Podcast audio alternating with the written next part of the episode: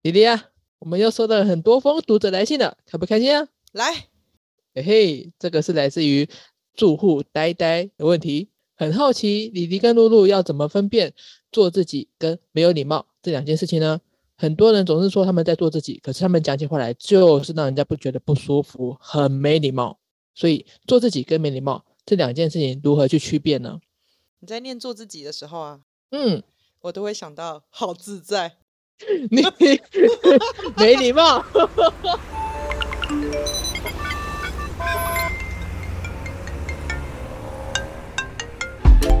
Hello，这里是大黎。人生的问题就是学习的思考题。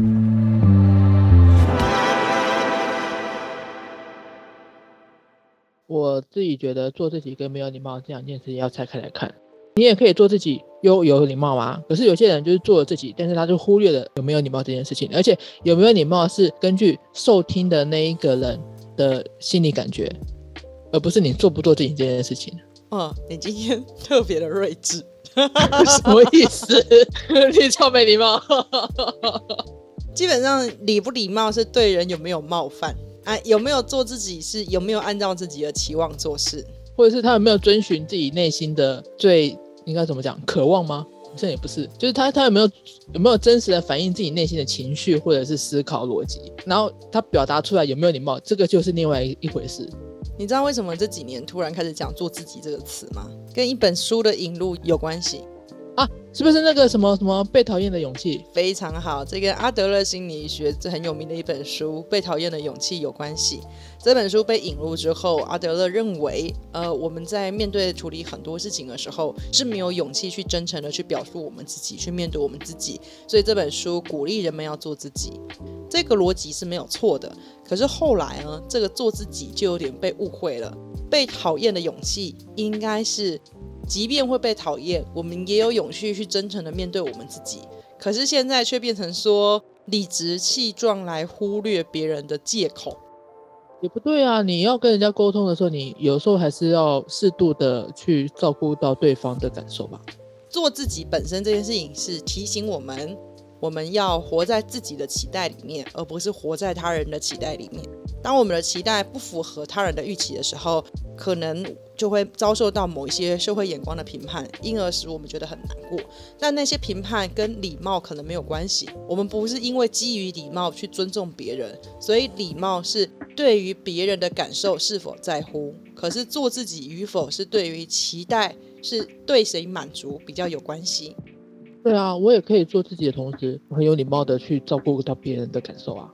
是的，我们其实可以一边做自己，一边很有礼貌，在乎别人的感受。我们可以持平的告诉他，我对我自我的期待是什么。我很抱歉没有办法照你的期待行事。我们其实可以很持平、很温柔的说这一段话。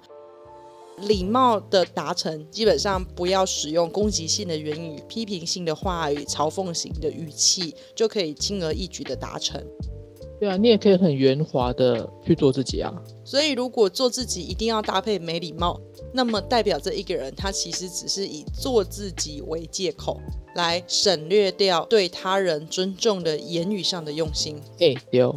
所以呀，就是吴若权就也说啦，有些人做自己啊，其实只是一厢情愿的白目。我觉得说很有道理。我觉得这可能就是呆呆所遇到的一个状况。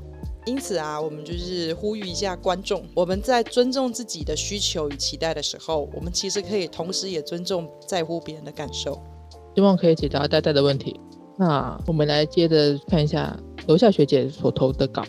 楼下学姐她有问题，你才有问题，全家都有问题。刚刚就是一个很没礼貌的示范。OK OK，楼下学姐她投稿的是，她想要听我们两个谈谈关于你要放下这件事。他之前呢遇到了一个巨大的伤害，然后就会有很多人来劝他说你要放下，质疑他为什么别人遇到更大的事情他都可以走出来，为什么学姐不可以？像这种事情，学姐可以怎么应对呢？基本上一个人会说你要懂得放下，感觉是劝慰，感觉是很有礼貌的对话。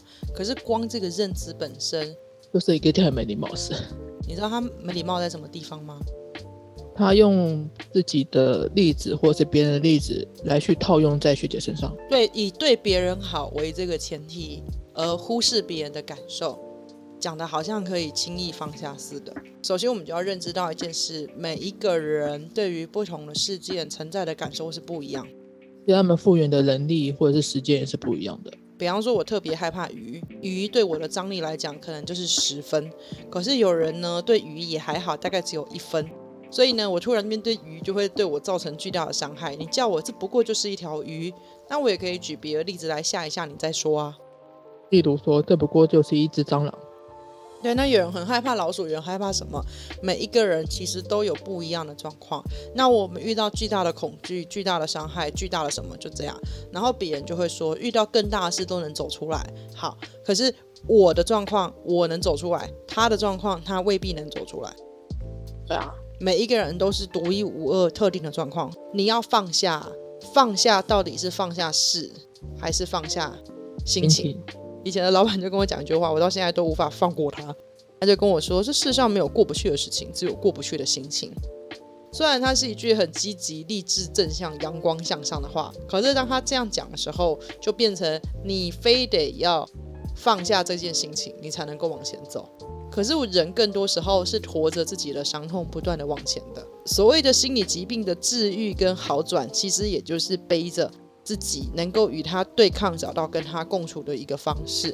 那如果今天别人就说走出来，你没有走出来，那他们也犯了一个很严重的错误。这个错误就是把我的期待套在你身上。人本身就要去认知彼此就是不同个体的事，所以这个主题跟呆呆的那个主题其实是有一点点像的。我们可以做自己，另外一个我们也要去尊重别人他们的感受。那如果遇到这种就是老是学不会尊重别人感受，然后一直用自身或是他人的例子来套用在你身上的这种亲友的话，你要怎么去应对呢？今天别人会一直来告诉我们你应该放下，是因为我们在我们的难过，我们在处理我们的情绪跟事情的时候，他看到我们这样去处理，他就会觉得怎么跟他不一样，他会觉得自己被挑战了，所以他会以一个过来人的身份来指导你们。就是说，如果是我啦，我会很持平的告诉他。我明白你以前有过类似的经验，而你度过了这件事情，我会记得，就是确实有人可以这样做。但我现在的状况跟处境，因为我还在当下，我还深陷在巨大的悲伤里面，那甚至我也可能没有办法轻而易举的放下，也许还需要再一点的时间。那谢谢你的关心，但我需要更多的时间自我沉淀。那如果对方还是喋喋不休？步步紧逼，就是一直要还是要你三不五时跟你说，你要你要放下，你要宽慰啊，叭叭叭叭叭，步步紧逼。我我就会再清楚的告诉他，呃，我已经很努力在做尝试了。那如果你一直要这样问我，我觉得他反而会造成我新的张力，或者是说，如果你要去谈，我要放下，那我放不下，会对你造成什么样的影响吗？事实上，对他来说应该不会造成什么影响。不会，他只是看不顺眼，看不过去，觉得自己的价值观被挑战。对啊，但我。但我那为什么要顺从你的价值观过活呢？你要放下，讲白一点啦，就叫做我要你像我一样做自己哦。但所谓的自己就不能够像谁一样，因为每一个人都是不一样的。所以遇到这种事情，我们无法召唤他们的同理心。同理心是有层级的，我们必须要先做到认知上同理，才能做到感受上同理，最后才能去做行为上的同理。所以，如果连认知同理都无法感受，都无法做到的话，那后面就没得谈了。对你纯粹讲感受，那叫做同情，那不叫做同理。所以，有些人有同理的行为，比方说我去照顾他，有同理的感受，我觉得你好可怜。可是他可能只是同情他人，他并不是真正设身处地为你着想。所以我们在谈召唤同理心的时候，重要是召唤同理的认知。有一点模糊，就是我们要先去培养他同理的认知，设身处地的站在某个人的角度为某个人着想。对，所以你今天跟他讲我承受巨大的伤害，那他可能就会说怎么会呢？比方说失恋好了，不过是失恋嘛，我也失恋过。可是你就要想啦，有些人可能是单身三十五年第一次谈恋爱，有些人可能要论及婚嫁，有些人可能只是普通的谈恋爱，是不是我们的起点不一样？对。那起点不一样，你有没有真正设身处地站在我的例子这这着想？然后那个受的伤害的程度又会不一样。对，那如果你真正站在我的位置为我着想，你确实也走出去了，那你确实可以分享你的策略跟你的方法。但你的策略方法你能使用，不代表我能使用，所以他必须要认知到每个人都有每个人的境遇，每个人都有每个人的目标，以及每个人都有每个人的困境。对啊，因为每一个人的世界地图是不一样的。对，如果今天一个人就跟你说啊，好，你放不下，你就这样就拍拍你，那他顶多就是同理你的心情，那可能就就这样就过了。所以如果别人还要一直去质疑，采取这样的角度，那这个人他其实只是透过质疑你来证明自己的优越。哦，那我觉得不需要特别在这种已经很受伤的时候去与此类人建立连结，但我们依旧可以礼貌的回应他们。礼貌的断开连接，没错，希望可以回答到学姐的问题，可以礼貌地断开连接哟。好，那我们就一并回应了学姐、楼下学姐跟呆呆的问题啦。是的，今天就这样子喽，拜拜拜。如果喜欢我们的频道，或是有问题想要投稿，欢迎在 Facebook 搜寻“共学时区”，一起在生活中学习成长吧。